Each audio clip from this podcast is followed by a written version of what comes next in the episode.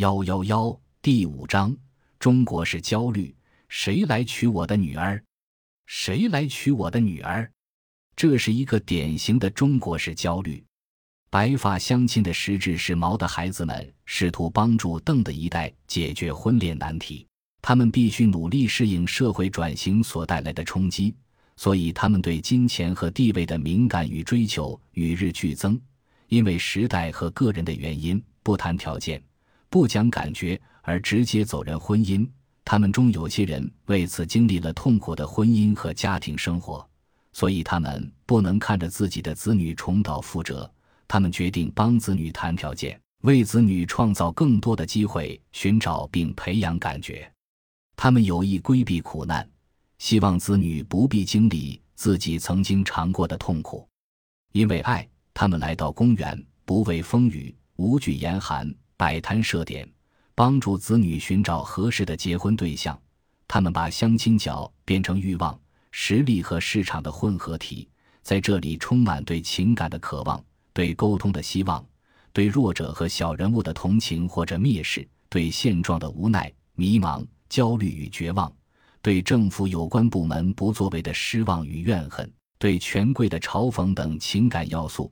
他们为子女的婚姻候选人的年龄、形象。职业、婚史、性格和属相等等因素欣喜或苦恼，他们远望、近观、详议，他们的子女之间网聊和面谈，为了替子女争取好的婚缘，他们深度介入，与外地父母之间相互拆台，即便同为上海人，他们之间也不能避免相互干扰。对那些自己亲自上阵寻找合适的结婚对象的相亲男女们。他们难免也要冷嘲热讽几句，他们中有些人也有可能子女年纪尚轻，条件也不错，而在相亲角闲庭信步，悠哉悠哉，只因为他们是一群摸市场、凑热闹或来搅局的父母。毛的孩子们曾在二十世纪七十至八十年代回乡大潮中回到自己出生成长的城市，成为大龄青年的他们，也曾在公园中聚集。为自己寻找配偶，这是自发相亲。二十多年后，当他们的子女长大成人，进入择偶阶段后，他们又自发组织了相亲军团。这次他们是白发相亲。由自发相亲到白发相亲、公园相亲这种解决办法，具有实际操作性层面的路径依赖。我们发现，知青一代在婚恋问题上曾经被党疼、被国爱。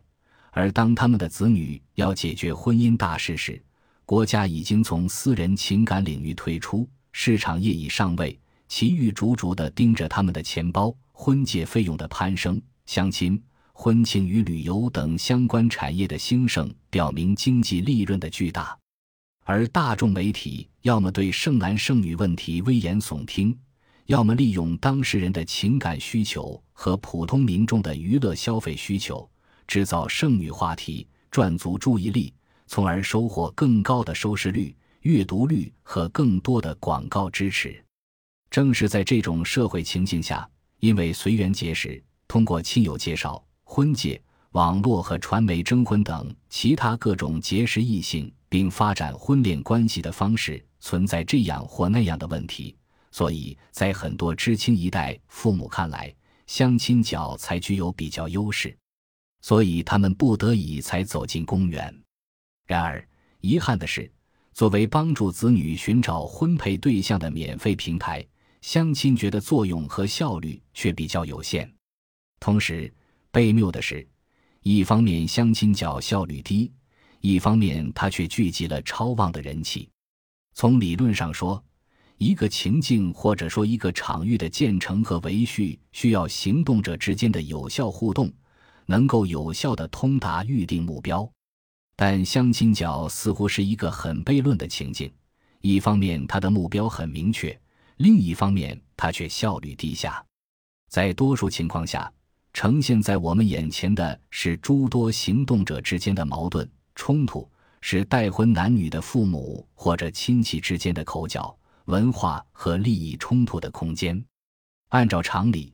相亲角这种缺乏效率的场域似乎是不可持续的，但事实上，它又确确实实的一直延续着，锣鼓一旦敲响，戏便一直在那里日复一日地表演着。